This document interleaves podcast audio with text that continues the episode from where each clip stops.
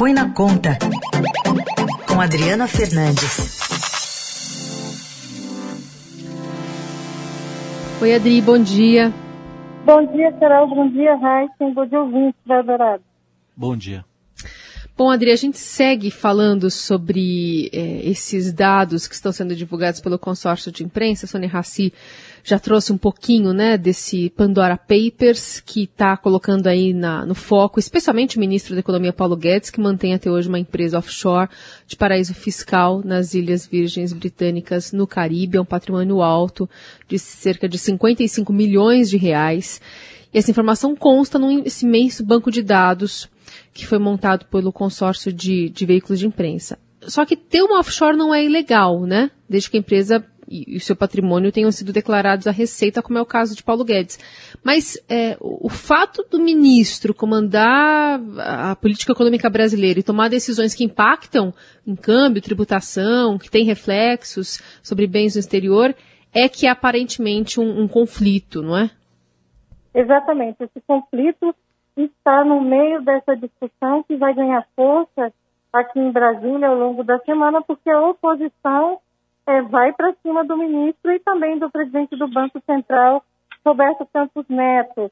Um ponto que deve ganhar uma avaliação é o fato do projeto do imposto de renda, da reforma do imposto de renda, ter sido enviada pelo Congresso pela, como medidas que a Receita Federal considerava importantes para o cerco a, a, a planejamento tributário nos paraísos fiscais, é, essas medidas foram as primeiras a serem retiradas do projeto. Então, esse debate do imposto, da reforma do imposto de renda, vai voltar com mais força também. Bom, agora vamos imaginar que esteja tudo legalizado mesmo, tudo declarado, como a Carol falou, não é ilegal, mas que esteja tudo declarado. Ainda assim, é, o, o, fato das duas principais autoridades da economia do país esse, o, fazerem isso, o que, que, que pode demonstrar? Eles não gostam da tributação no Brasil, não confiam no sistema bancário, enfim, o que, que isso é, demonstra? É uma péssima sinalização, né, Heisen? Os dois comandantes da política econômica brasileira, um pelo lado do Ministério da, da Economia e o outro pelo lado do Banco Central, que gere né, a política cambial brasileira, eles colocando, mantendo dinheiro no exterior, né, é uma prova de que não confiam é, na, nossa, na nossa economia. E isso é o que vai colocar pressão sobre os dois daqui para frente.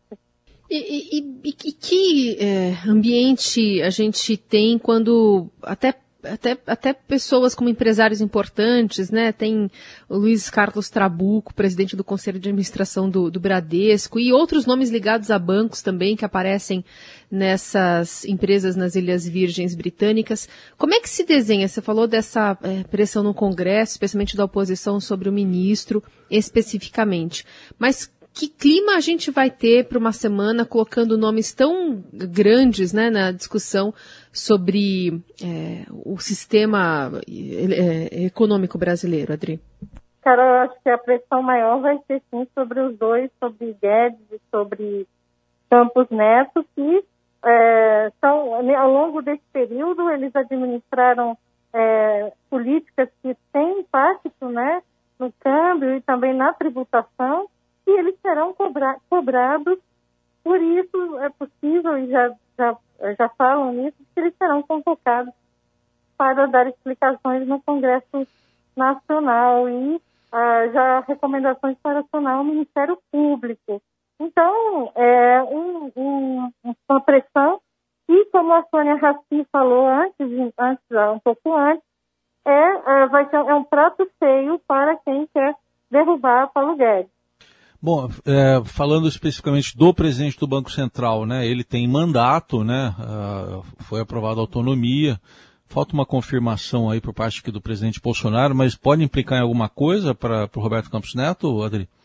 Olha, nesse momento é, é, difícil, o presidente Jair Bolsonaro não se manifestou, né, é, então o encaminhamento político ainda é incerto, mas é, reforço que é, essa, essa decisão, essa, essa, essa, que veio à tona, né, nessa reportagem internacional que participaram é, jornais, é, veículos de comunicação brasileiros, né, colocaram é, esses dois nomes, além de outros empresários, é a necessidade, Raíssa, mais do que nunca, de reforçar esse, esse aperto né, no planejamento tributário que leva a, aos, os empresários a, a enviarem seus recursos para o exterior para pagar menos imposto. E esse é um ponto que, é, do ponto de vista moral, não podemos esquecer que o Paulo Guedes ele comanda a Receita Federal. E volto a insistir nesse ponto. O, a, a, primeira medida que saiu fora do projeto foi justamente a, a que fazia um cerco a essas operações offshore no exterior. Muito bem pontuado. Essa é a Adriana Fernandes falando sobre esse assunto que pode se acostumar. A gente vai voltar ainda ao longo dessa semana porque tem muita repercussão. Obrigada, Adri. Obrigada, obrigada a vocês, ouvintes, e boa semana a todos, dentro do possível, né? É isso aí.